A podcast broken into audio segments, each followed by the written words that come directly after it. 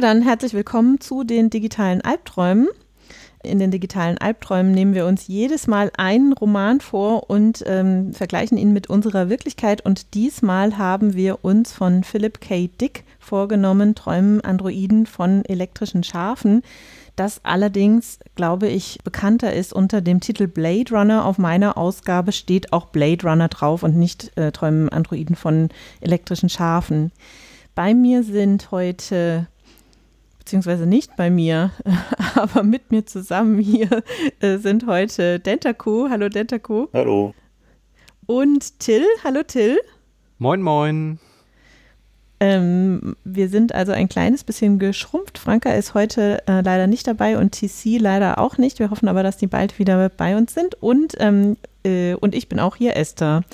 Und wie gesagt, fangen wir an äh, mit Träumen Androiden von elektrischen Schafen. Ich habe ganz kurz ein bisschen nachgeschaut. Ähm, Philip K. Dick von 1928 bis 82 gelebt. Ich finde, das kann man sich mal super merken und äh, sehr einflussreich, was die Science Fiction angeht, ähm, vor allem auch im Bereich äh, Filme, also äh, Minority Report, äh, Total He Recall und Blade Runner. Das sind, glaube ich, äh, Filme, die jeder mindestens von gehört hat, auch wenn er oder sie sie nicht gesehen haben sollte.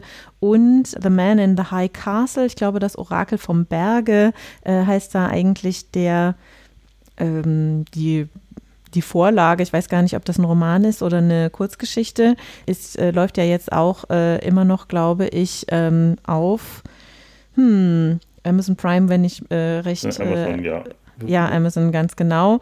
Ähm, also äh, er hatte extrem viele Ideen und hat auch ähm, zusätzlich noch ganz viele Kurzgeschichten ja, äh, über 100, 118 ja. Kurzgeschichten habe ich gezählt. Ja, da habe ich äh, tollerweise äh, hat man mir mal da den einen Schuber mit den gesammelten Kurzgeschichten geschenkt. Das ist wirklich toll. Also das lohnt sich wirklich. Genau. Aber heute nur träumen Androiden von elektrischen Schafen und ähm, Dentaku, du würdest das mal für uns äh, zusammenfassen. Ja, wir sind, im, wir sind auf alle Fälle nach einem, äh, in, in einer Welt nach einem Atomkrieg, die 1992 äh, spielt oder in der Verfilmung 2019 oder in neueren Übersetzungen 2021. Also, wir wissen es nicht so genau. Der wusste schon, dass diese Zeit jetzt nicht so gut. Nee, stimmt gar nicht. Also, die Filmemacher wussten das. Es war ja eigentlich gar nicht für jetzt vorgesehen. Die Erde ist nicht so ohne weiteres bewohnbar. Wir haben da einen Staub, der die äh, zu Krankheit führt, zu Unfruchtbarkeit und auch sonst, zu sonstigen Problemen in der Zurechnungsfähigkeit. Diese äh, Leute, die das erwischt hat, werden als Spezialfälle bezeichnet. Die, wer konnte, hat sich auf die Kolonien im Mars, äh, auf dem Mars gerettet. Auf der Erde sind eigentlich nicht mehr allzu viele Leute äh, zurückgeblieben. Hauptsächlich eben so manche, die, die nicht wollten und die Spezialfälle, die nicht durften. Die, äh, wir, wir haben äh, auf den, hauptsächlich auf den Marskolonien Androiden oder ja, in, in den verschiedenen Ausgaben mit verschiedenen Bezeichnungen auch als Replikanten, aber zu der Verwirrung werden wir sicher nachher noch kommen. Also künstliche Menschen, die allerdings aufgrund eines vorangegangenen Aufstands auf der Erde äh, verboten sind. Und wir äh, folgen äh, in der Geschichte einem Polizisten oder, oder einem Kopfgeldjäger, je nachdem, äh, mit dem Spezialgebiet, diese Replikanten auf der Erde aufzuspüren und umzubringen, wobei das in der Regel mit irgendwelchen Euphemismen bedacht wird, wie außer Funktion nehmen, in Rente schicken oder sowas. So, jetzt bin ich aus, habe ich den Faden verloren.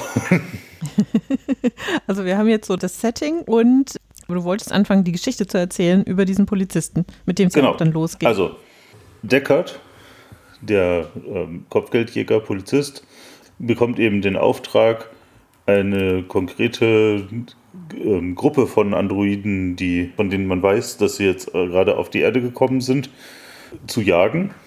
Das sind, ich glaube, fünf. Habe ich auch so im, in, im Kopf, genau.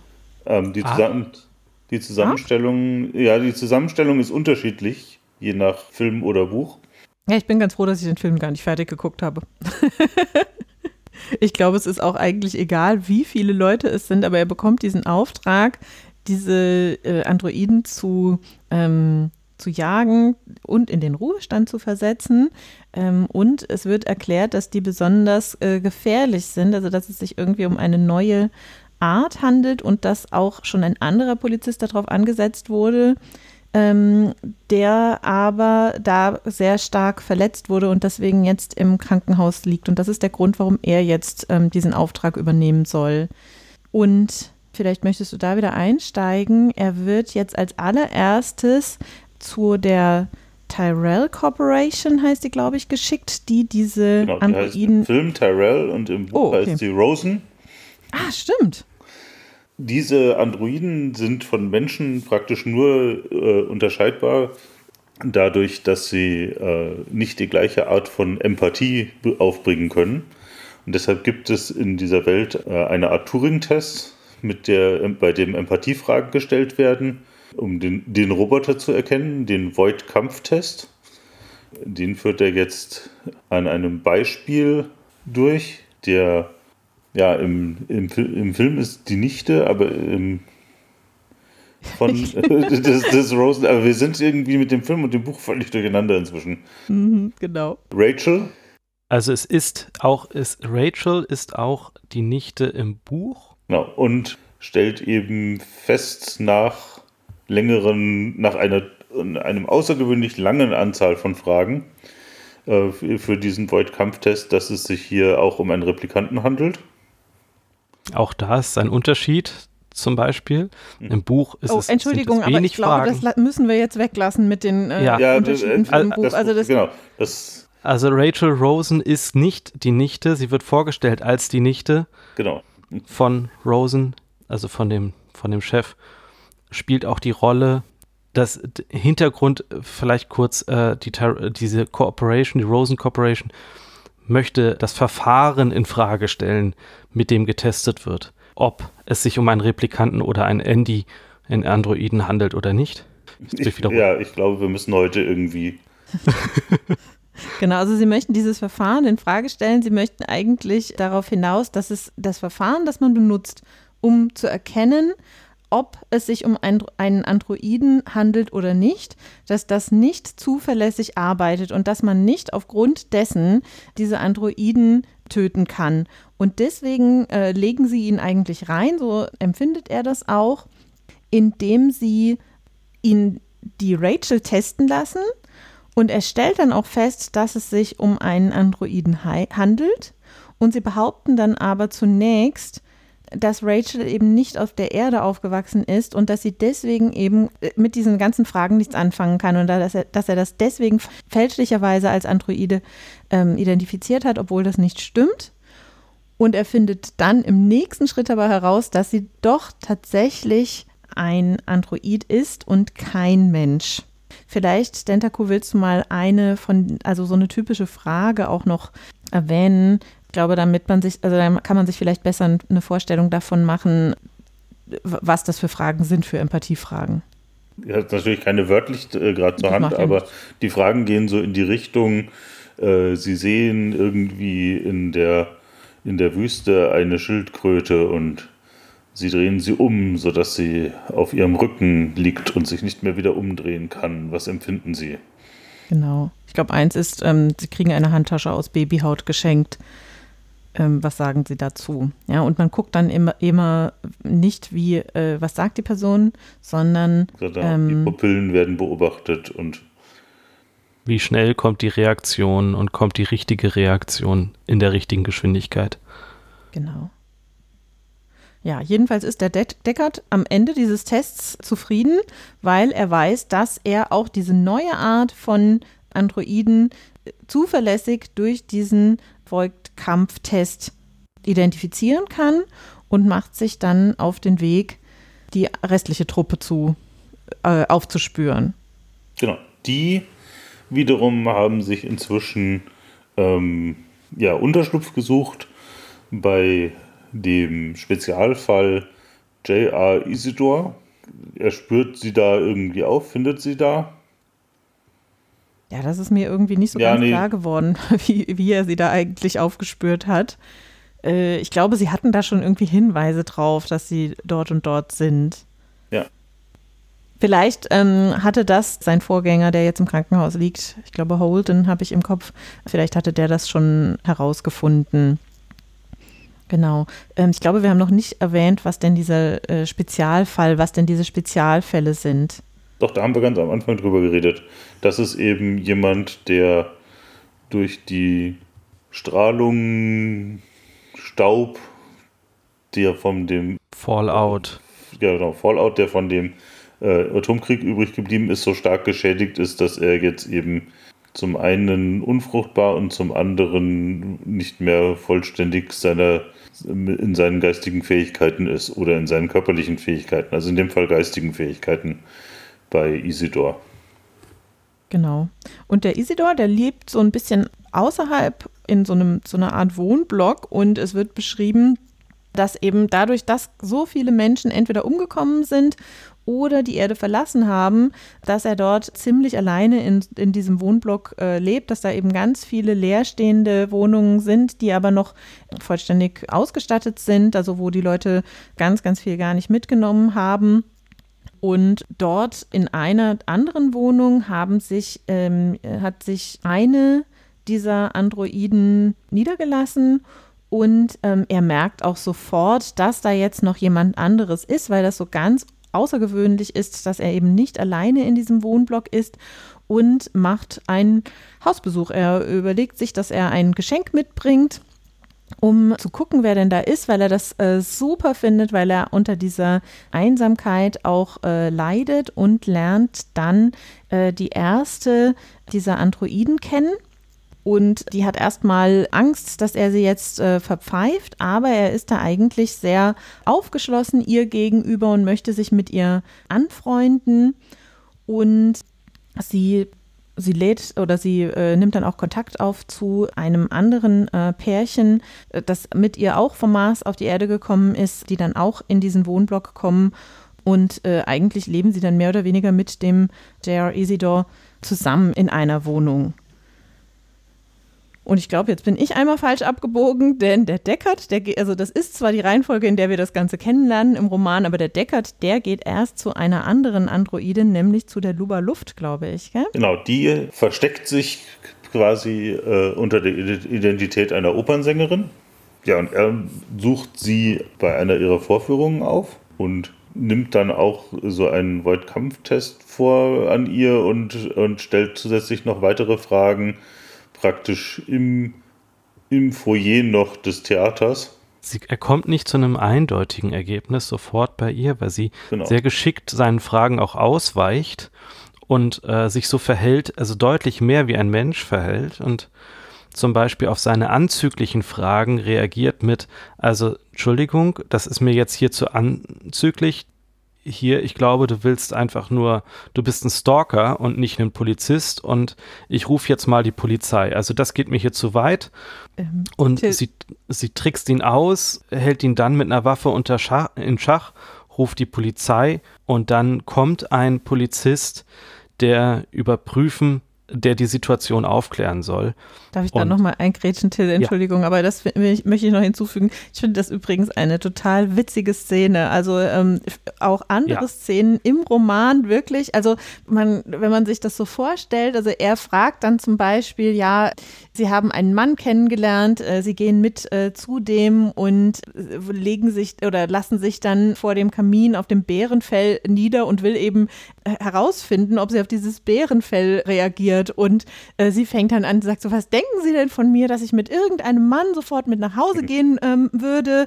Ähm, sie wollen jetzt nur herausfinden, ob ich das mit Ihnen auch machen würde und lässt ihn da irgendwie völlig aus auflaufen. Und Ja. so geht's eigentlich bei jeder von diesen Fragen, die er da stellt. Also ähm, wollen Sie wirklich, jetzt wissen, äh, ob ich ein. Android bin oder ob ich eine Lesbe bin? Was ist, was sind Sie denn eigentlich für ein Typ? Und was sind denn das jetzt hier für Fragen? Insbesondere die mit dem Stellen Sie sich vor, Sie haben einen Ehemann und der kommt auf die Idee, eine, ein Nacktbild einer jungen Frau im Schlafzimmer aufhängen zu wollen.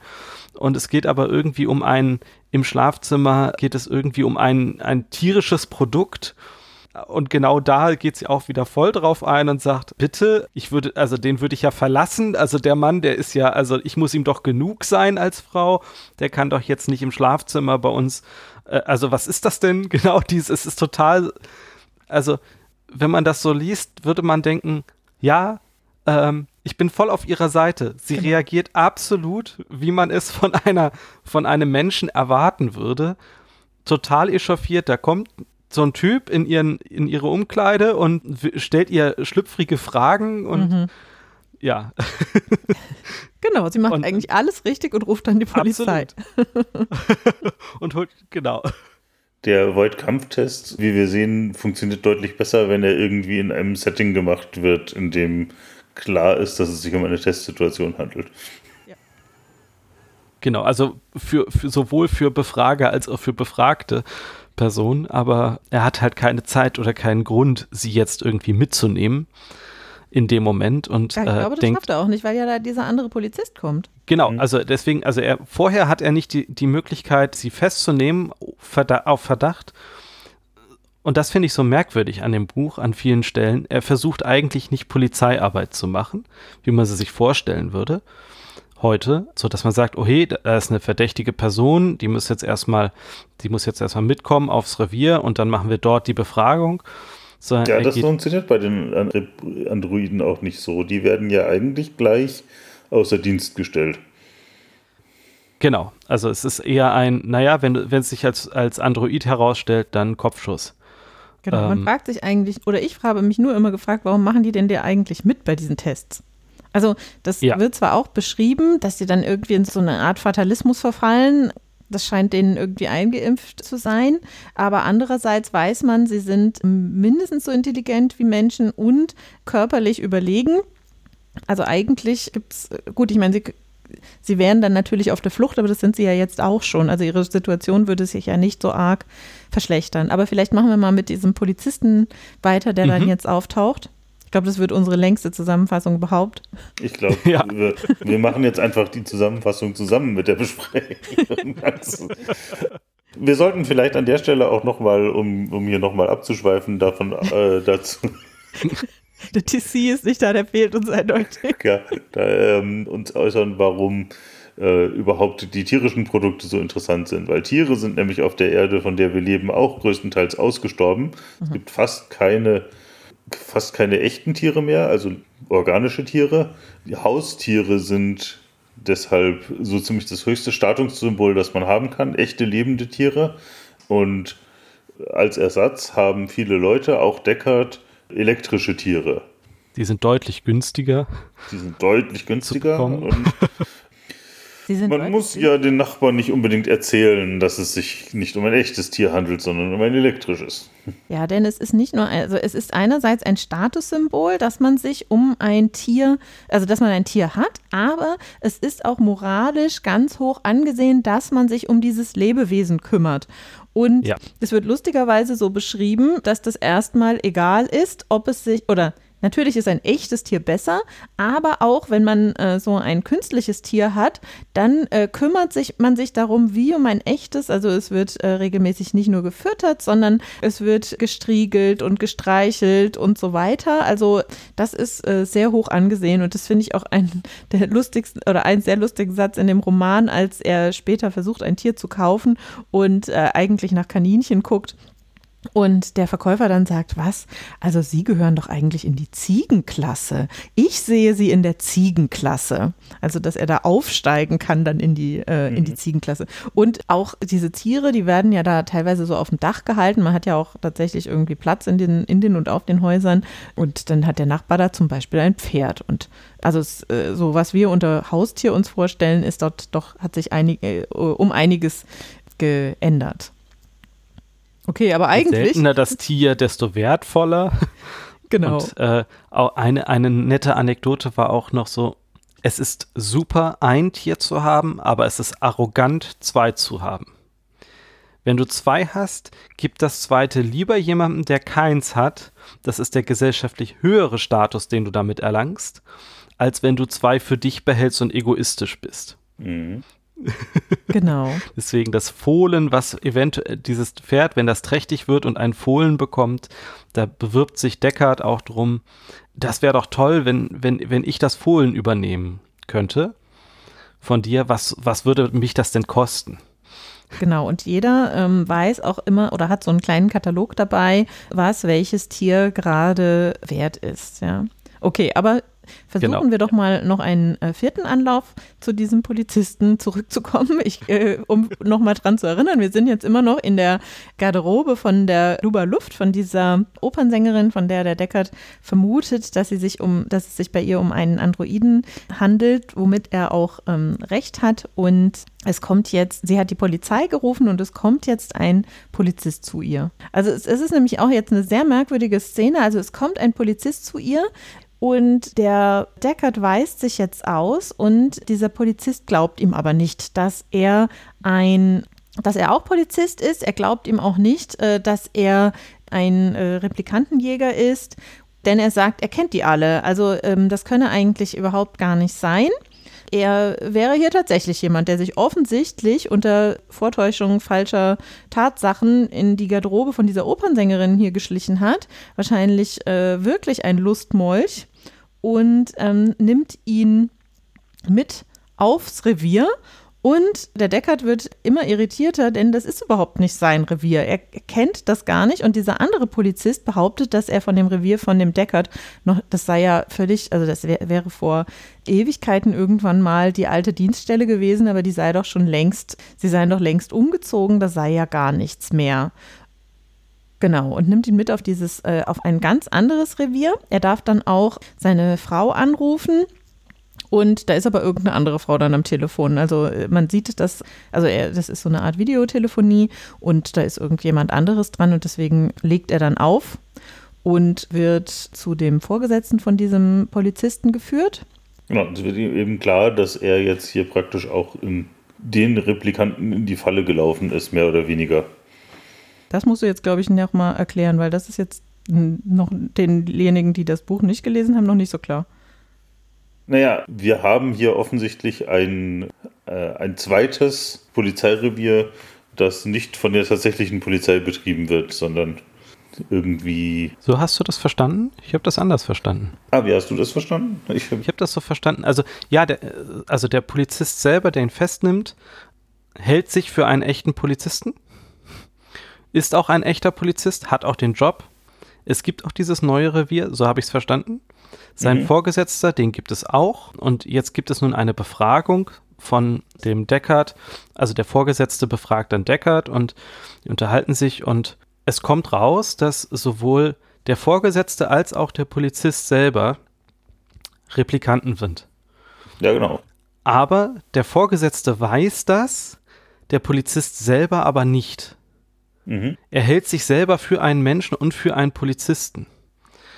Und weiß auch gar nicht, dass, also, und wenn ich das richtig verstanden habe, ist das aber ein normales Polizeirevier, auch ein neues, mhm. wo er mit anderen Menschen dort untergetaucht ist, als Flüchtling eben, als einer der Flüchtlinge.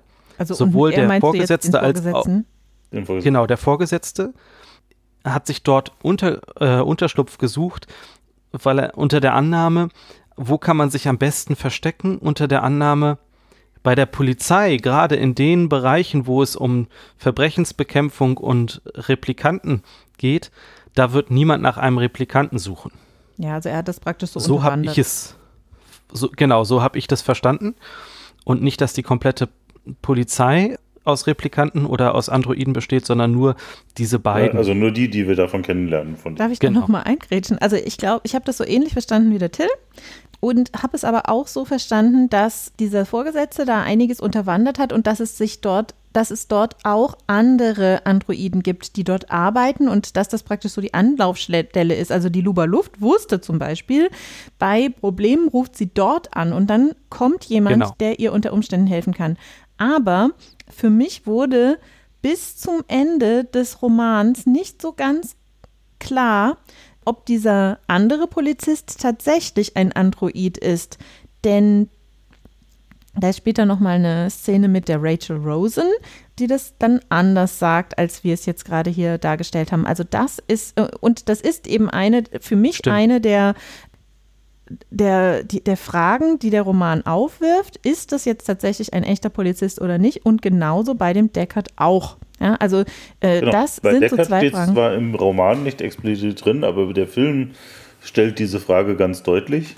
Nachdem wir ja offiziell, äh, off offensichtlich jetzt Androiden haben, die selber nicht wissen, dass sie welche sind, Wie Rachel Rosen wie zum Rachel Beispiel. Rosen zum Beispiel, ähm, kann es natürlich, äh, ist es natürlich nicht völlig ausgeschlossen, dass das auch Deckard selbst trifft.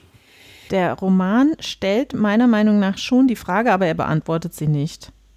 Ja, ja. Also, Also, es- aber, die aber, Frage nicht wird schon explizit. Im. Film wird sie explizit gestellt durch Rachel. Da wird explizit gefragt: Hast du den Test schon bei dir gemacht?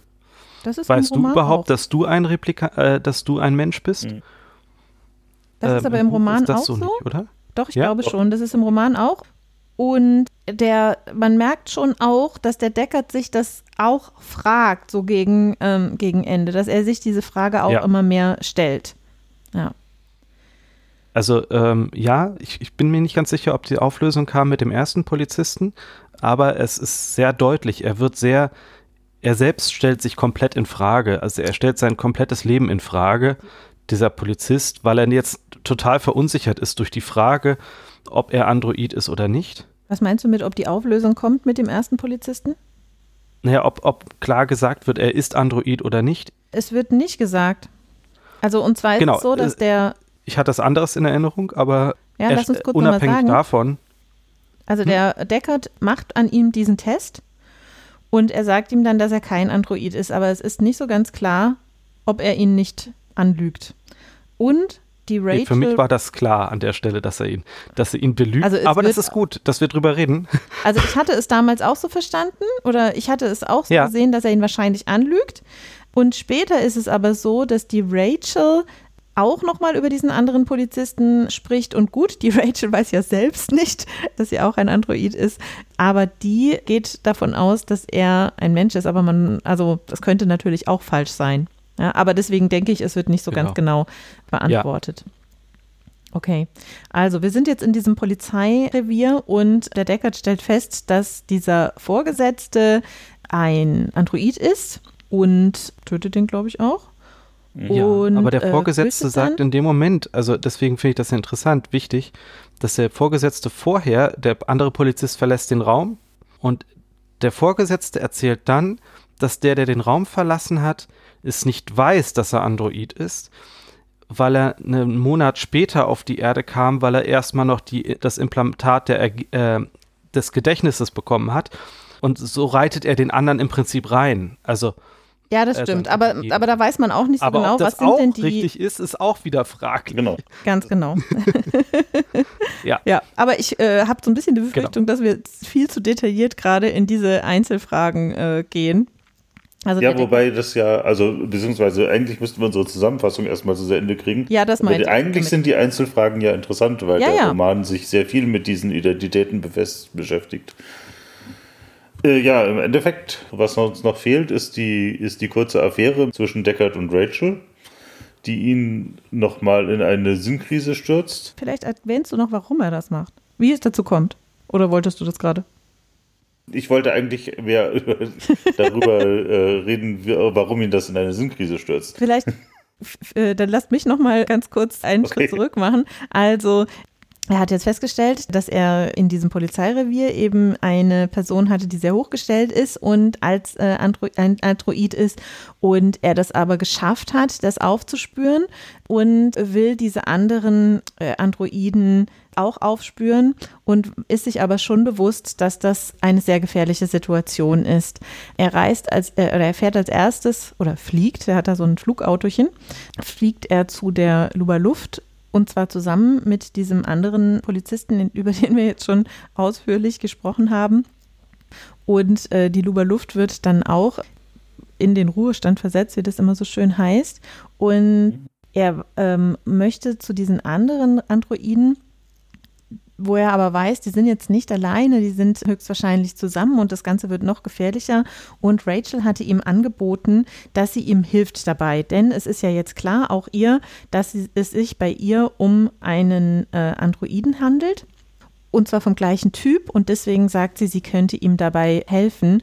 Und er äh, wollte das eigentlich nicht und geht jetzt aber darauf ein, weil ihm dieser andere Polizist gesagt hat, wenn du mit ihr schläfst, dann ist es danach kein Problem mehr. Also ist irgendwie eine merkwürdige Theorie, die der hier hat, aber er sagt, du hast jetzt erst am Anfang hast du noch irgendwie Skrupel jetzt bei diesen Androiden teilweise, weil die eben auch so Menschen, sehr Mensch, menschenähnlich sind. Aber du musst, achso, und er hatte auch festgestellt, dass er sich auch hingezogen fühlt zu diesen Androiden und sie eben immer mehr tatsächlich als, als Menschen auch sieht oder in dem Fall eben dann als Frauen. Und deswegen sagt ihm dieser Polizist, wenn er mit einer davon schlafen würde, dann wäre das weniger problematisch. Danach könnte man die dann einfach umbringen.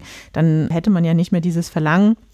Und deswegen trifft er sich mit der Rachel und schläft auch mit ja, ihr. Die sagt jetzt danach, dass sie ja das jetzt schon mit mehreren dieser Jäger gemacht hätte oder Kopfgeldjäger gemacht hätte und dass keiner davon danach noch hätte die Androiden umbringen können.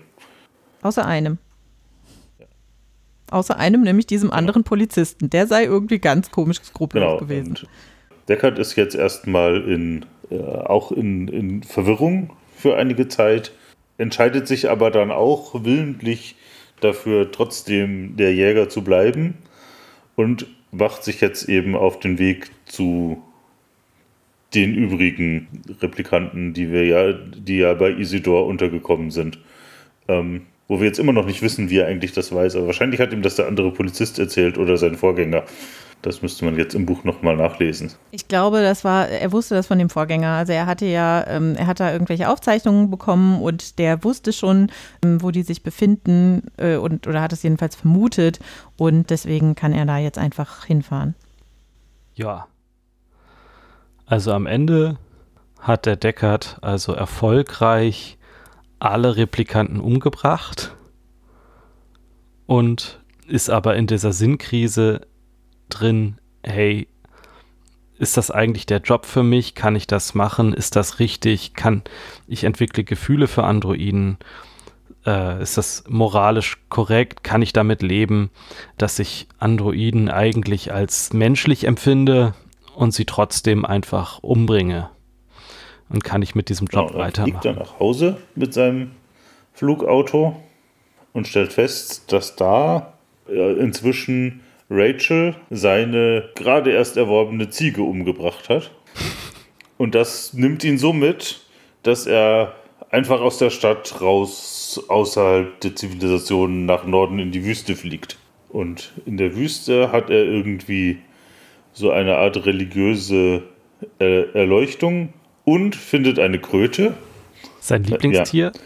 Ja. Ähm, von, ja, nicht nur sein Lieblingstier, sondern ähm, also es gibt dort eben so einen religiösen Anführer, den Mercer, den alle ganz toll finden und äh, dem nachgeeifert wird. Und dessen Lieblingstier war, glaube ich, wenn ich das richtig sehe, die Kröte. Und deswegen sieht er das genau. jetzt eigentlich als ein, als ein Zeichen, dass er jetzt da diese Kröte findet und nimmt die mit nach Hause. Genau, aber ganz am Schluss stellt sich heraus, dass auch diese Kröte ein künstlicher Mechanismus war. Wobei er das ja nicht feststellt, glaube ich, sondern seine Frau, die ist, äh, und ich hatte den Eindruck, dass er das auch nicht feststellen wird. Vielleicht sagt sie es ihm. Sondern dass die Frau sich gut um diese Kröte kümmern wird. Naja, es wird sich ja sowieso auch gut um alle elektrischen Tiere gekümmert. Also, dass die Frau sich gut um diese Kröte kümmern wird, so dass er nicht feststellen wird, dass das gar keine echte mhm. Kröte mhm. ist. Das war das, was ich so vermutet hatte.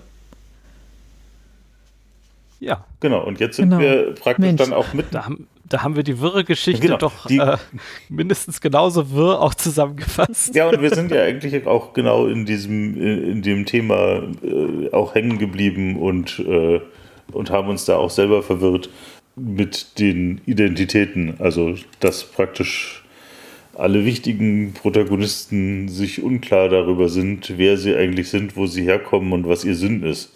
Ja, ganz genau. Also ich glaube, das haben wir jetzt schon ziemlich ausführlich erklärt, dass sie das wirklich nicht wissen, auch durch diese falschen ähm, Erinnerungen, die ihnen da teilweise eingepflanzt wurden und dass man deswegen einfach gar nicht wissen kann, wer oder was man denn jetzt ist. Wobei ja in dem Roman trotzdem, obwohl das so schwierig herauszufinden ist, ganz klar getrennt wird. Also es gibt die Menschen, also die sich durch, eigentlich nur durch die Empathie noch unterscheiden von den Androiden. Äh, nee, das stimmt nicht ganz. Also die Androiden haben eine deutlich kürzere äh, Lebensdauer. Also den wird, ähm, da wird dafür gesorgt, dass die nur vier oder fünf Jahre alt werden können. Aber die Androiden sind eben ähnlich intelligent oder intelligenter, ich glaube ähnlich intelligent, aber körperlich mhm. ihnen überlegen. Dann gibt es bei den Menschen eben noch diese Spezialfälle, wo wir den J.R. Isidore kennenlernen, der dafür äh, steht. Und, da und dann haben wir die Androiden und die ähm, und echte Tiere und dann auch diese künstlichen Tiere. Und vielleicht gucken wir uns nochmal diesen J.R. Isidore an. Denn da wird immer gesagt, das sei ja ein äh, Spatzenhirn, der sei nicht so intelligent wie andere und eigentlich, wenn man sich den anschaut, finde ich, dass der, also dass es zwar immer über ihn gesagt wird, dass man aber ganz wenige Anzeichen eigentlich nur dafür findet. Also, und im Gegensatz dazu ist das ein Mensch, dem eben sehr an diesem sozialen Kontakt liegt, also dem da ganz, der ganz arg darunter leidet, dass er keine sozialen oder wenige sozialen Kontakte hat. Ähm, er lebt da ja ganz alleine in seinem Haus.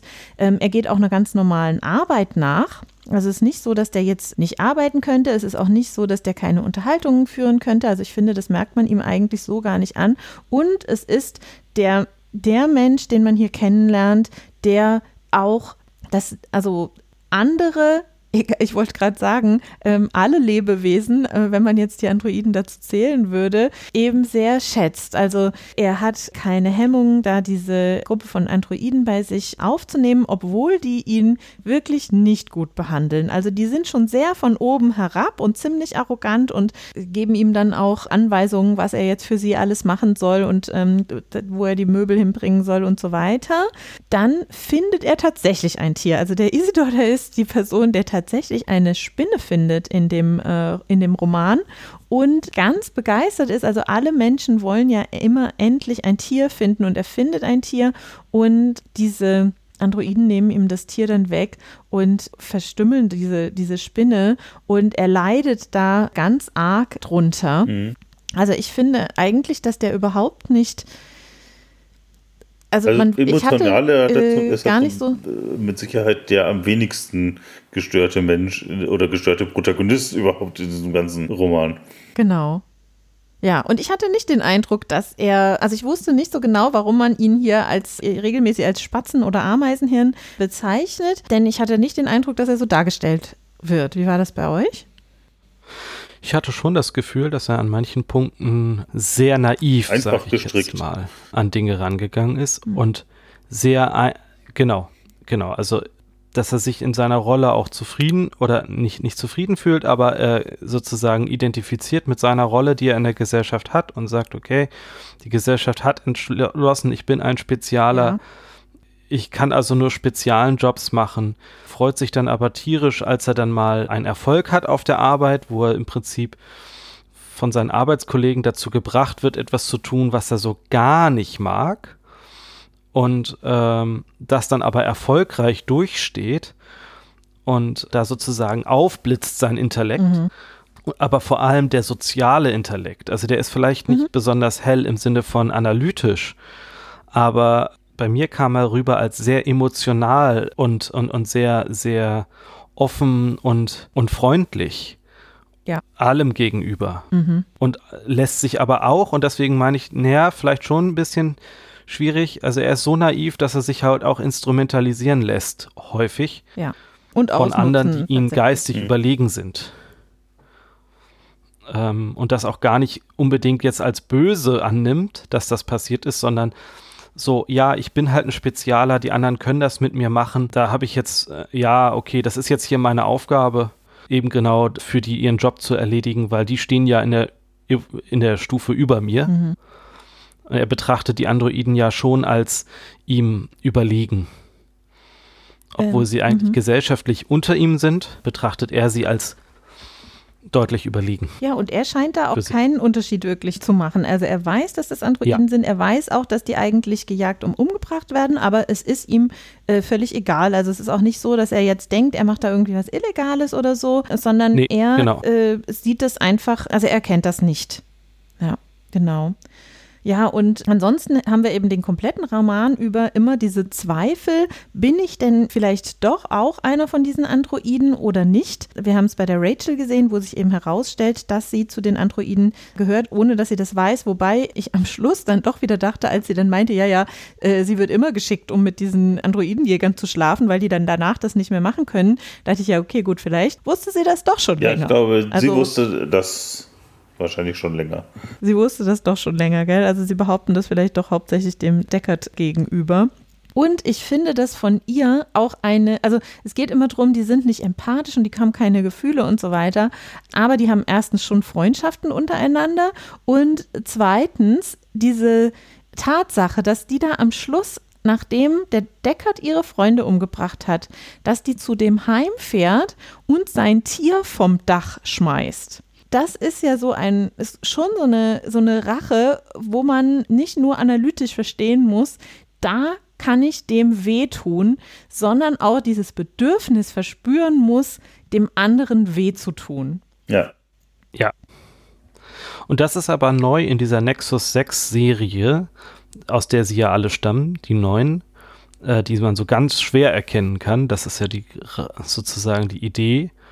Die alten kann man relativ einfach erkennen und die juckt das auch nicht, wenn ein Android von einem anderen Androiden getötet wird oder, oder im Beisein getötet wird, weil sie das auch wissen und keine Empathie füreinander empfinden. Und die Nexus 6 Serie, ähm, die kommt zumindest da so rüber, ja, das sind jetzt, also wir sind, wir sind doch auch Menschen. Wir, wir haben Empathie füreinander, mhm. genau das, was du sagst. Äh, das wird da sehr deutlich, dass da Empathie eigentlich unter den Androiden enorm vorhanden ist. Mhm. Genau. Und ähm, sagen wir mal ein bisschen weg von dem Roman. Was ich mich dann gedacht, gefragt habe, also als ich den Roman gelesen habe, war, also gut, so Androiden, die haben wir jetzt, äh, soweit ich weiß, irgendwie noch nicht. Ich meine, vielleicht kennt man auch schon einige und weiß das nur nicht. Aber diese Sinnsuche, wer bin ich denn eigentlich und was ist denn, was macht mich aus, was ist meine Rolle in der Gesellschaft, das ist, glaube ich, äh, schon was, was wir viel sehen. Also ähm, ich habe es nicht gelesen, aber wer bin ich und wenn ja, wie viele zum Beispiel, kam mir da in den Sinn. Ähm, und ähm, auch, wenn man sich anschaut, dass sich doch in den letzten Jahrzehnten einiges geändert hat in der Gesellschaft, dann äh, liest man auch immer oder äh, hört man auch immer wieder davon, das Rollenbild in der Gesellschaft, wie ist es damit? Also die Rolle der Frau hat sich äh, stark verändert, da haben wir schon auch drüber geredet, aber auch immer, äh, wie ist das jetzt mit den Männern? Also eben noch war ich Teil der Gruppe, die so den Ton angegeben hat in der Gesellschaft und plötzlich werde ich jetzt hier als alter weißer Mann immer bezeichnet. Wie gehe ich denn damit um? Wie finde ich meinen Platz in dieser Gesellschaft? Da habe ich das Gefühl, dass ich da auch immer relativ viel von lese, auch wenn ich jetzt kein alter weißer Mann bin. Hab zwar bald Geburtstag, also, aber doch immerhin noch nicht so alt. genau. Also das habe ich das Gefühl, dass das was ist, was ganz viel aufkommt und auch jetzt seit weiß ich gar nicht, seit wann ist es ja auch vorgeschrieben, da haben wir ja auch mal drüber geredet, dass man zum Beispiel äh, Stellenausschreibungen auch divers noch als dritte Möglichkeit mit angibt. Und da habe ich schon auch das Gefühl, dass es doch einige gibt, die sich davon auch sehr bedrängt und angegriffen fühlen. Also Immer wieder höre ich Leute, die mir dann sagen, jetzt wollen die auch noch eine eigene Toilette. Also als ob das jetzt das Problem wäre, meiner Meinung nach. Ja, aber wie teuer das wird. Also das ist, glaube ich, schon etwas, was wir viel sehen können in der Gesellschaft gerade, diese Sinnsuche. Ich klammer jetzt mal die, den, wie teuer das wird, Aspekt aus, aber ja, das ist tatsächlich etwas, was vielleicht, äh, was man vielleicht positiv sehen sollte, dass eben sondern sagen, die Gesellschaft sich mehr auf diese, äh, auf diese Sinnsuche jetzt auch besinnt. Mhm. Also, dass dem Raum gegeben wird und, und das Sinn nicht mehr von vornherein zugeordnet wird und dann muss man halt irgendwie mhm. damit leben, mit dem Sinn, der einem gegeben ist. Genau, also ich Was glaube. gleichzeitig aber auch, auch sehr anstrengend ist für manche Menschen, die eben, also nicht mehr wissen, wo sie jetzt stehen und äh, jetzt neu rausfinden müssen. Aber vorher war das klar, in welchen Raum ich reingehe. Jetzt ist es nicht mehr klar. Und vor allem nicht nur ich reingehe, sondern vorher war klar, äh, der andere Mensch hier neben mir, der geht auch immer da auf in den Raum rein, um sein Geschäft zu erledigen. Und jetzt auf einmal nicht mehr. Und was ist denn jetzt? Und da sind Routinen in Frage gestellt, die auch Halt gegeben haben der ein oder anderen Person. Und wenn ganz viel an ganz vielen Stellen gerüttelt wird, was ich gut finde, ist das aber trotzdem eine Freiheit oder eine, eine Komplexität, die damit einherkommt, die äh, für manche Menschen überfordernd wirken kann, wenn sie an diese Strukturen glauben. Genau, es ist eben alles nicht mehr, nicht mehr so einfach. Ja. Ja. Also ich fand es sehr interessant, wenn wir den Realitätsabgleich noch mal einmal kurz machen. Äh, du hattest das so schön angedeutet. Wir haben noch keine Androiden. Ich fand das interessant zu sehen, was der Autor sich überlegt hat, zu sagen, was glaube ich ist in 50 Jahren möglich. Mhm. Genau, wir haben das Buch von 1968. Dass die da schon Androiden haben, die man eigentlich im Straßenbild nicht erkennen kann, finde ich schon, schon beeindruckend, für wie kurz diese Periode gehalten wurde und wie weit wir da heute davon entfernt sind. Oder sind wir gar nicht mehr so weit entfernt? Im Sinne von, wie wenig weit wir gekommen sind? Ich würde sagen, wir sind sehr weit entfernt. Jetzt muss ich mal nachfragen, Phil, bist du jetzt doch wieder bei Androiden tatsächlich als künstliche Intelligenz und so weiter? Ja. Ah, okay. Weil eigentlich also, ähm, hatten wir ja gerade genau. das eher so als nee, nee, äh, Metaph ich, Das habe ich ja gesagt, ich komme zurück ähm, nochmal und fand das interessant, aber dass die Identitätsfrage, die aufgeworfen wird, die ist top aktuell. Genau. Im Gegensatz zu der anderen Frage, wie, wie ist es jetzt heute, ist die Identitätsfrage genauso ungeklärt heute wie damals. Was es noch nicht gibt, ist, glaube ich, dass Menschen nicht wissen, dass sie Menschen sind. Also das, was im Buch gesagt wird, dass sie nicht wissen, dass sie Androiden sind, diesen Konflikt. Aber wenn man das überträgt auf die Identität, ist natürlich die Frage, die Leute wissen jetzt nicht mehr, bin ich jetzt eigentlich männlich, weiblich, bin ich jetzt eigentlich, in welcher Form bin ich jetzt drin und äh, wie behandle ich Menschen, die nicht die gleiche Identität haben oder die gleiche Bezeichnung haben wie ich. Ähm, ähm. Gut, also wir haben hier sicherlich beides drin, aber also ich persönlich finde eigentlich diese gesellschaftliche Frage, äh, also das ist eigentlich, finde ich, das, was auch gute Science Fiction ausmacht, dass es eben sich um die Fragen für die Gesellschaft aufwirft und ja. Nicht jetzt unbedingt Fragen darüber, was jetzt irgendwie wissenschaftlich äh, möglich ist und ob wir vielleicht tatsächlich irgendwann mal diese Art von Androiden ähm, herstellen können. Ich würde gerne noch zu einem anderen Thema kurz kommen. Und zwar habe ich einen Podcast gehört äh, mit der Autorin Annalie Newitz. Der Podcast heißt Our Opinions Are Correct.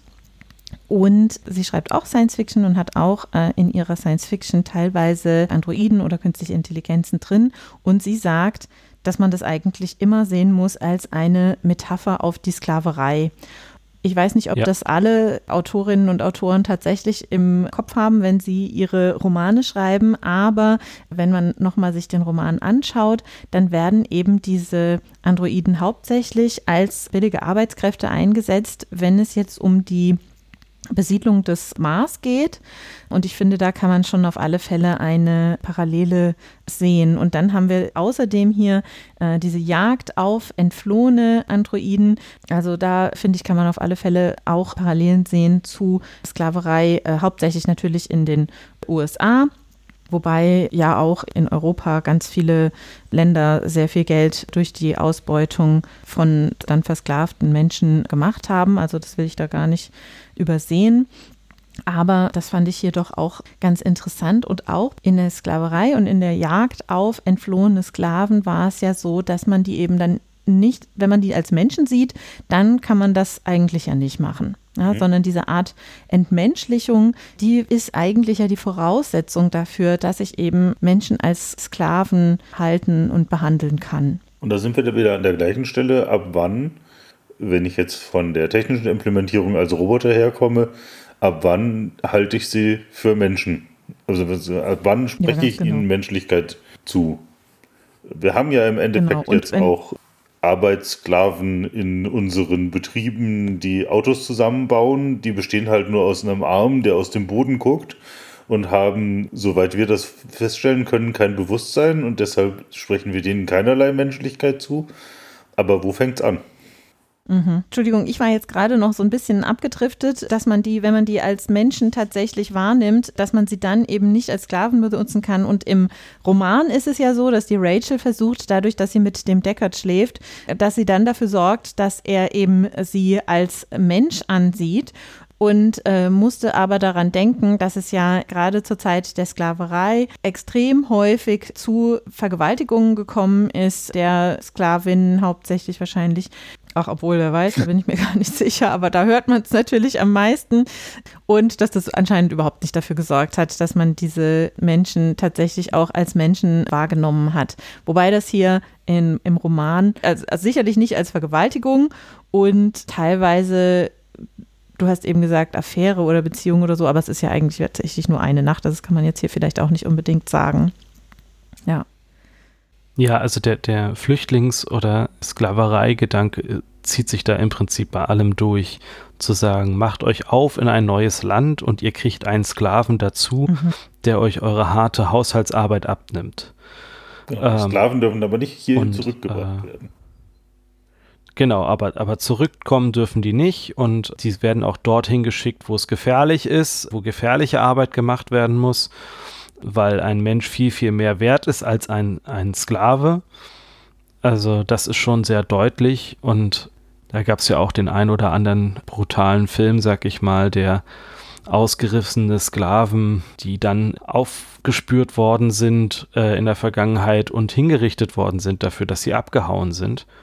Genau das sind sehr viele Parallelen einfach zu diesem, wir entdecken Amerika neu und schippern dann dort für die harte Arbeit Sklaven aus Afrika rüber und verdienen daran sehr gut und dem eben wir besiedeln einen anderen Planeten und bloß nicht, wenn die zurückkommen, dann, nee, also das wollen wir auf keinen Fall. Ja, und, man, und Menschen sind das auch nicht. Entschuldigung, Till, dass ich dich da unterbreche. Und in den USA sieht man ja heute immer noch, dass gerade die schwarze Bevölkerung eben immer noch nicht ganz gleich oder wirklich gleich behandelt wird. Also wenn wir uns anschauen, ja. wie viel häufiger sie von der Polizei kontrolliert werden, wenn wir uns anschauen, diese häufigen Todesfälle, die bei, bei solchen ganz einfachen Polizeikontrollen passieren zum Beispiel.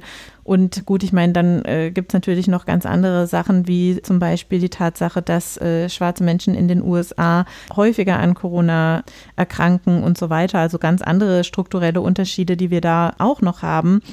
Also diese Frage, wen sehe ich als mir gleichgestellt an, die hier aufgeworfen wird, da sehen wir auch, dass sie sich eben nicht so, oder dass sie sich zwar lösen lässt, zum Beispiel durch ein Gesetz, aber dass das eben nicht heißt, dass es sich auch in den Köpfen der Menschen tatsächlich schon dann ändert. Und ich sage jetzt dauernd in den USA, das ist natürlich nicht nur in den USA so. Wir haben hier in Deutschland ähm, genauso in den letzten Jahren eine gehäufte Anzahl von Büchern, wo es eben darum auch geht, wie sich äh, schwarze Menschen in Deutschland behandelt fühlen, wie sich auch andere Menschen, die jetzt nicht so typisch deutsch aussehen, hier behandelt fühlen und so weiter. Also da müssen wir nicht nur immer auf die, also muss ich nicht nur immer auf die USA schimpfen, da sieht man es nur Aber deutlicher. das ist natürlich so das prominenteste Beispiel, ja, ganz genau.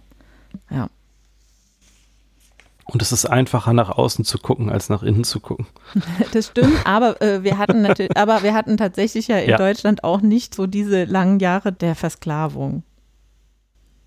Ja, also wir haben natürlich eine ganz dunkle Vergangenheit, wo wir im Zweiten Weltkrieg äh, maximal Gruppen ausgenutzt haben und auch umgebracht haben, als nicht als Menschen betrachtet haben. Und wozu das geführt hat, wissen wir alle. Mhm. Also, das ist ein ganz furchtbares Kapitel.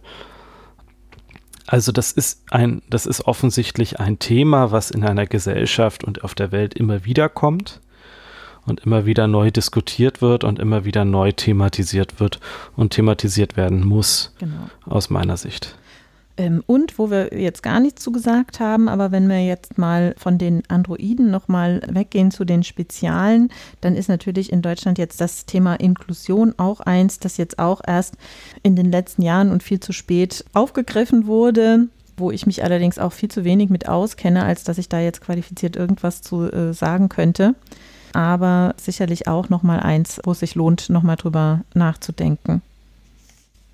Ja, gerade diese, diese Situation, die dort geschildert wird, dass es häufig Straßensperren gibt, wo verdachtsunabhängige Kontroll Personalkontrollen stattfinden, wo dann Zwangsintelligenztests und Zeugungstests gemacht werden, um Menschen auch herabstufen zu können von einem Menschen auf einen Spezialen und die Menschen regelmäßig diese Tests durchlaufen müssen, insbesondere wenn sie ein Visum wollen, um auszuwandern, also eine neue, die neue Marsheimat zu beziehen, dann haben sie ständig Angst, dass sie beim nächsten Intelligenztest auch unter den Wert fallen, den sie brauchen, um auswandern zu können, solange sie den Traum haben, auszuwandern. Und da ist sozusagen eine, eine Einstufung von von dem Wert eines Menschen auf eben genau diese Tests, die möglichst objektiv sein sollen, aber oder eine Objektivität vorgaukeln, die dann entscheiden darüber, wo man in der Gesellschaft steht. Und die sind halt alles andere als freiwillig oder selbst gewählt, sondern eine Zwangsmaßnahme. Genau, das ist ja etwas, wo wir auch schon mal drüber gesprochen haben, eben den Wert, mit dem man so solchen Zahlen beimisst. Und ähm, mhm. es gibt ja tatsächlich auch, also es gibt ja diese Intelligenztests und da finde ich es oft auch die Frage, was wird denn da tatsächlich gemessen? Und das heißt immer, da könne man nicht drauf trainieren, aber das ist meiner Meinung nach natürlich Humbug. Also wenn ich viel äh, mit äh, Rechnen, mit Zahlen und so weiter zu tun habe, dann werde ich auch in diesen Tests, die ja häufig sehr mathematisch sind, besser ähm, abschneiden. Und das ist vielleicht auch nochmal was, äh, was hier aufgeworfen wird. Ich glaube jetzt allerdings, dass wir jetzt auf äh, solche Sachen wie die Fair. Da schweifen Bitte? wir gerade ab. Ja, da schweifen wir gerade ab und ich ehrlich gesagt möchte jetzt gar nicht auf das Thema die Fairness von Benotung und so weiter ähm, genauer eingehen. Vielleicht kommen wir noch mal zu dem Thema, das wir uns eigentlich vorgenommen hatten, dass wir das ganz am Anfang aufwerfen. Nämlich das Thema Umweltzerstörung. Also wir haben hier wieder einen Roman, in dem am Anfang ein entweder Atomkrieg oder Atomunfall, ich weiß gar nicht, ob es so genau ist. Ich glaube, im genau Roman ist es tatsächlich ein Atomkrieg genannt. Und der Film äußert sich dazu einfach gar nichts. Entschuldigung, ich glaube, war es der, der letzte Weltkrieg, also letzte mit einem großen hm. L, ähm, das, wie das hier genannt wurde. Genau, also wir haben wieder einen Roman nach einem Atomkrieg. Äh, und klar, damit sich die Gesellschaft so verändert, brauche ich halt immer irgendwie ein sehr disruptives Ereignis. Und in mehreren Science-Fiction-Romanen ist es eben dann so eine Art Atomkrieg oder Atomunfall. Also wir hatten es zum Beispiel auch in der Report der Mark, genau dort auch das Thema ja auch mit der Zeugungsunfähigkeit dann und das hat hier einmal dafür gesorgt, dass eben die Menschen dadurch, äh, wir haben gerade schon über diese Spezialfälle geredet, wir haben darüber geredet, dass einige dann keine Kinder mehr bekommen können. Und es hat natürlich auch dafür gesorgt, dass es eben ganz viele Tierarten nicht mehr gibt und dass Tiere eben diese Statussymbole geworden sind oder das ist was, wo ich, was mir auch aufgefallen ist. Also wir hatten, ähm, wir haben immer mehr über das Insektensterben gehört in den letzten Jahren. Oft hat man den Vergleich, oder nicht den Vergleich gehört, aber die äh, Tatsache gehört, wenn man mit dem Auto früher gefahren ist, dass man da regelmäßig die Windschutzscheibe sauber machen musste, weil die eben voller toter Insekten war und dass das heute gar nicht mehr so auffällig ist, weil es eben weniger Insekten gibt. Wir hatten dann diese Kampagne Rettet die Bienen, weil die eben auch bedroht sind. Und da ist es aber tatsächlich so, dass man die Biene genommen hat als ein Tier, das eben vielen Menschen irgendwie sympathisch ist. Wir kennen die Biene Maya, die sammelt Honig, das mögen wir auch. Dann ist es ein fleißiges Tier. Also ich komme zum Beispiel aus einer Stadt, die auch die Biene im Wappen hat, weil wir so fleißig sind. Mhm. Genau. Und äh, Und eigentlich hat man das aber genommen, um zu versuchen, auch andere Insekten, wie zum Beispiel Wespen, die eben vielen Menschen nicht ganz so sympathisch sind, wenn sie ihnen wieder ihren Pflaumenkuchen wegessen, zu schützen. Und aber etwas, was wir ja gerade wirklich sehen, dass dass das irgendwie den Bach herunterfährt äh, und äh, wo wir jetzt seit einiger Zeit auch diese äh, Fridays for Future Bewegung haben, die eben versucht, da aufmerksam äh, drauf zu machen und auch zu versuchen, auch politisch eben in eine andere Richtung zu lenken, dass eben die Umwelt geschützt werden muss, damit äh, hauptsächlich damit wir und auch die, die, Tiere dort noch leben können, denn die Umwelt selbst würde es ja oder die, die Welt selbst würde es auch ohne uns weiter schaffen. Aber das ist schon was, glaube ich, was wir hier auch deutlich sehen. Ja, auch 1984 hat ja auch diesen Atomkrieg. Also das scheint zumindest bei den Menschen doch ein sehr starker Punkt zu sein, wo über Ende der Welt nachgedacht wurde. Ja, beziehungsweise wurde. für Science-Fiction-Autoren. Äh, heute eben bei Klimadiskussionen drüber nachgedacht wird, äh, war es dann wahrscheinlich in der Zeit deutlich eher der Atomkrieg ja, ja. an den heute kaum noch jemand denkt. Genau, es scheint also für Science-Fiction-Autoren zumindest irgendein Katastrophenszenario als Beginn einer Welt, die eben anders ist als unsere, äh, ja. irgendwie Standard zu sein. Und Genau, aber äh, unsere Frage ist ja immer, was erkennen wir hier wieder für unsere Welt? Und ich finde, da kann man deutlich, äh, diese Umweltzerstörung, die kann man da deutlich als Warnung ähm, herauslesen. Genau, das auf jeden Fall. Ja, auch wenn wir irgendwie gerade an anderen Wegen arbeiten, die Umwelt zu zerstören, als jetzt ausgerechnet einen Atomkrieg. Äh, ja, ja, genau. Deswegen bin ich auch auf den Atom, also wollte ich gar nicht weiter auf den Atomkrieg ähm, eingehen, sondern mehr so auf die Auswirkungen, die das Ganze hat. Also die Menschheit hat es halt irgendwie geschafft, diese Umwelt zu zerstören. Ja, ob das jetzt durch ja, einen Atomkrieg genau. oder durch die Ausbeutung der Ressourcen oder durch CO2 oder sonst was ist, das ist ja, glaube ich, in dem Fall gar nicht so von Bedeutung. Und hier haben wir es aber tatsächlich so, also die, die, die, diese Welt ist kaum mehr noch bewohnbar. Also man sieht auch immer, dass der Deckard dann immer so eine Bleischürze oder sowas umzieht, wenn er rausgeht. Also er hat da irgendwie so eine Art äh, ja. Schutz. Also das heißt, es, und das wird auch immer in den Nachrichten durchgesagt, äh, wie ist es denn gerade? Also es steht gerade Regen an und wo ist denn der Hauptteil der Wolke gerade? Also kann ich da gerade rausgehen oder nicht? Und ganz viele Leute, also die, die es sich leisten können, die sind eben auf den Mars geflüchtet. Der Deckard überlegt das tatsächlich auch. Und ich glaube, das können wir hier auch gut sehen, dass es langsam Teile gibt, wo es sehr schwierig wird, dort weiter zu leben und dass die Menschen sich auf den Weg machen und weiter auf den Weg machen werden in andere Regionen, wo sie denken, dass es dort eben noch möglich ist. Und dass die Leute, die dort leben, das nicht unbedingt super finden, obwohl sie zu sehr großen Teilen daran schuld sind, dass diese anderen Leute nicht mehr dort leben können, wo sie das, wo das ihre Vorfahren getan haben. Ja, ja. du hast recht.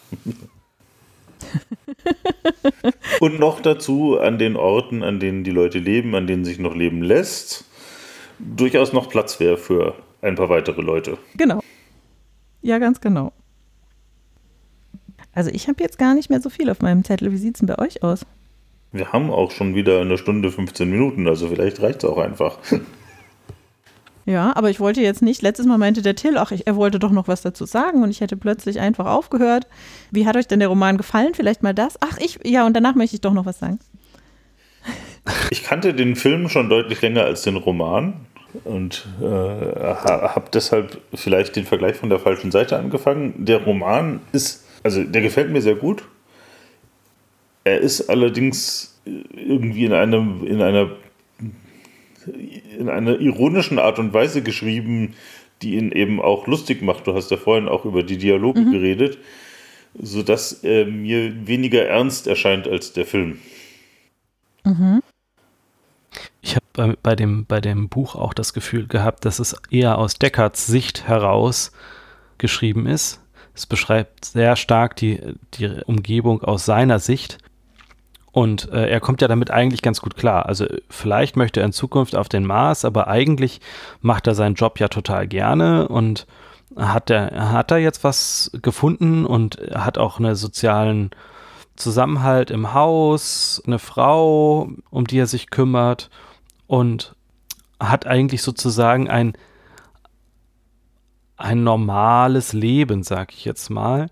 Er ist kein Spezialer, er ist kein Android, er hat, ke hat keine Sinnkrise am Anfang. Das ist also, am Anfang hat er keine Sinnkrise und ist sich auch ziemlich, ist auch ziemlich schnell der Meinung, dass äh, sein Gefühl schon richtig ist. Und die Tests und so, ja, das braucht man einfach nur noch, um sich juristisch abzusichern, aber eigentlich ist er ja irgendwie weiß er das und kommt damit sehr gut klar, dass er Androiden tötet oder in Rente schickt oder so und äh, macht das eigentlich auch gerne. Und aus der Brille heraus liest es sich dann doch sehr sarkastisch und ironisch zum Teil und absurd lustig. Mhm. Und das finde ich ist im Film gar nicht so. Ja, also. Da ist es nicht so aus seiner Sicht heraus, sondern da wird sehr viel darauf Wert gelegt, die Allgemeinszenerie zu zeigen und nicht aus seiner Brille heraus.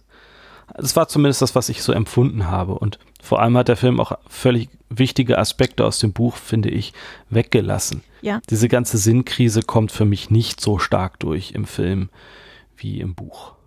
Aber das weiß ich jetzt nicht, weil ich, wie gesagt, den Film gestern eben nur noch zur Hälfte geguckt habe. Aber es hat mich schon gewundert. Also, ähm, wir haben das jetzt auch nicht so arg erwähnt, aber die Ehefrau, also eigentlich startet der Roman mit einer Szene mit dieser Ehefrau. Ich fand auch wirklich eine lustige Szene wieder. Ja. ja. also man hat schon direkt äh, Lust Total auf absurd, ja, aber genau, irgendwie lustig. Genau. also vielleicht erwähne ich es jetzt doch kurz noch. Also es fängt damit an, dass sie aufwachen und dass er als erstes auf der Stimmungsorgel, also so ein Gerät, wo man seine eigene Stimmung mit beeinflussen kann, die Stimmung für den Tag irgendwie, ich weiß nicht, ich, ähm, ich freue mich auf meinen Job und ähm, es wird schon ein guter Tag werden, einstellt, sowas in der Richtung. Und seine Frau hat aber total schlechte Laune und die stellt für sich ein, irgendwie ewig währende Hoffnungslosigkeit oder sowas in dieser Richtung. Und äh, sie reden dann darüber und er ja. versteht es überhaupt nicht, wie sie überhaupt weiß, dass es diese Stimmung gibt, ähm, die sie da irgendwann mal herausgefunden hat und überlegt sich dann, ob er jetzt aggressive Überlegenheit einstellt, damit er sich mit ihr streiten kann und dann gewinnt. Und dann sagt sie, ha, ich weiß ganz genau, was du machen willst. Ich stelle das auch ein und dann kriegen wir hier aber mal so einen richtigen Streit. Und äh, also ich fand es wirklich, äh, obwohl es ja so ein trauriges, also so ein ernstes Thema ist, doch wirklich auch total witzig. Ja, und diese Stimmungsorgel, die haben wir jetzt, und die Frau, die haben wir jetzt hier komplett rausgelassen, aber die lässt der Film eben auch raus. Gut, vielleicht aus ähnlichen Gründen, wie wir das jetzt hier gemacht haben. Trotzdem, so eine Stimmungsorgel hätte ich gern, das wäre manchmal ganz nützlich. Ja, das stimmt, genau. Und dann sind es aber auch so andere Sachen, die den Film vielleicht auch noch mal düsterer machen. Also die Luba Luft zum Beispiel, die ist ja im Roman, wie gesagt, Opernsängerin. Und der Deckard, der mag auch klassische Musik sehr gerne, kennt sich da sehr gut aus und so weiter. Ja, was die ist, die im Film? Striptease-Tänzerin. Die tanzt, tanzt da mit so einer Schlange irgendwie auf der Bühne. Und das äh, ja. äh, sind schon einige Unterschiede, die den Film vielleicht doch deutlich düsterer dann auch machen. Was wir jetzt gar noch nicht erwähnt haben, ist, dass es auch einen zweiten, äh, zweiten Teil des, äh, also einen zweiten Film gibt, eine Fortsetzung und die teilweise auch nochmal ähnliche Fragen aufwirft. Und die hat mir wirklich sehr gut gefallen. Ich kannte die gar nicht. Ich habe das jetzt geschaut, nochmal während ich den Roman gelesen hatte. Aber die fand ich, ähm, also die hat mir, hat mir wirklich gut gefallen, ja. Ich weiß nicht, wie ihr die fandet. Ach so, und es gibt wohl auch Romanfortsetzungen, die aber gar nicht von ihm geschrieben wurden, sondern von jemand anderem. Ich weiß aber auch nicht, ob der zweite Film dann darauf beruht oder ich äh, glaube fast, aber ich weiß es nicht genau. Das weiß ich auch nicht. Ich, ich sehe da Schulterzucken. Also, also die, die Einschätzung teile ich total. Der zweite Film ist für mich viel näher an den Fragestellungen des Buches dran. Auch viel näher an diesen, an der Ironie an manchen Stellen, aber vor allem ist der zweite Film halt beschäftigt sich hauptsächlich mit der Frage der Identität und zwar aus der Sicht eines Androiden, der jetzt gesellschaftlich nicht so angesehen ist, aber den Job des Blade Runners hat, also sozusagen seinesgleichen umbringen muss. Und da ist die Sinnkrise bei ihm deutlicher und ich finde das gesamte Setting wie das da aufgebaut ist, dass es da ein Fallout gab, dass die Natur fast nicht mehr bewohnbar ist, ist deutlich, deutlich klarer als im ersten Film. Also da wurden auf ganz viele andere Aspekte, die wir schon angesprochen haben, viel mehr Wert gelegt als in dem ersten Film. Der erste ist gefühlt deutlich brutaler als der zweite und geht da eher auf diese Brutalität dieses Hinrichtens oder in Rente schicken ein, als auf diese Sinnkrisenfragen. Ist das im zweiten, im zweiten äh, Film von Anfang an klar, dass er auch Ja. ein, äh, Ja. ah, das weiß ich mir, Also- wusste ich jetzt gar nicht mehr genau. Genau, seine Chefin und er wird immer geschnitten von allen Leuten auf dem Ach Flur ja, ja, und stimmt. weiß Er das auch. er klebt sich dann teilweise auch, als dass er irgendwie ein Pflaster drauf macht oder so.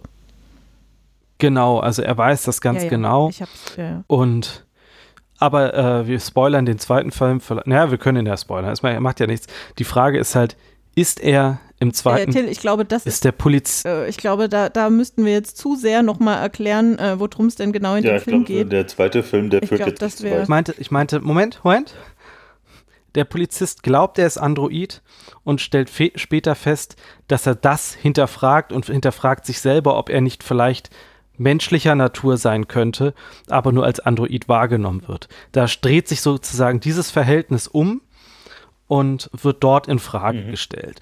Deswegen diese Frage, wann ist ein Mensch ein Mensch, wann ist ein Android ein Android und sind wir, sind wir schon gleich auf, können wir interracial äh, Beziehungen haben, fortfahren haben, diese Fragen, diese ganzen Geschichten, ähm, die ich in dem Buch schon sehe, Nachfahren äh, haben, die sehe ich im zweiten Fall viel, viel deutlicher gegeben als im, im ersten Film. Ja, wobei er- der erste Film ja auch tatsächlich au- äh, eine, eine gewisse ähm, Betonung hat auf die Suche nach den Ursprüngen durch die Replikanten, die vom Mars gekommen sind. Also da- das ist ja die parallele Geschichte, Ja, die da ist es mehr eine Detektivarbeit, wo, wo die Suche im Vordergrund steht und nicht so diese Sinnkrise. Im zweiten ist auch eine Suche, zwar die Rahmenhandlung, aber die Sinnkrise Mhm. viel, viel deutlicher, finde ich. Ja, aber die, wo eben Roy und die anderen Replikanten im ersten Film auf der Suche sind nach jemandem, der ihnen mehr Leben geben kann als ihre vier oder fünf Jahre oder ihnen zumindest erklären kann, warum. Gut, aber ich glaube, ähm, dass wir jetzt äh, nicht nur auf den Film zum Roman eingehen, sondern auch noch auf den Fortsetzungsfilm. Ich glaube, ja, das ich glaube, wir sind jetzt, ähm, übertrieben. jetzt sind wir hinreichend Genau. abgeschweift. Ja, das denke ich auch. Aber ich denke wirklich, ähm, dass es sich lohnt, den Roman zu lesen. Also kann ich wirklich nur empfehlen. Und ähm, ich finde, die Filme könnte ich auch empfehlen, auch wenn ich jetzt den ersten tatsächlich nicht mehr geschafft habe, fertig zu gucken. Aber das werde ich jetzt äh, sicherlich in den nächsten Tagen noch machen. Genau. Ja, Okay. ich empfehle auch alles Ja. drei. Da, da, sch- da schließe ich mich an. Das Buch finde ich deutlich besser als den ersten Film. Den zweiten Film finde ich gemessen am Buch deutlich näher dran und viel besser gelungen. Aber man muss sich Zeit mitnehmen, der ist extrem lang und langsam. Was ihn aber auch in die Stimmung versetzt. Und diese Stimmung kommt im Buch, finde ich, auch besser rüber als im ersten Film. Diese ähm, langsam eigentlich spielt das Buch ja an, an ein, zwei Tagen, aber es ist dann doch sehr lang gezogen und relativ langsam im Aufbau. Ja, und apropos langgezogen, ich denke, damit verabschieden wir uns in eine Pause und haben uns schon vorgenommen, als nächstes die Hochhausspringerin zu nicht nur zu lesen, sondern auch zu besprechen und sagen bis dahin Tschüss und auf Wiedersehen. Tschüss. Oh, auf Wiederhören. Tschüss.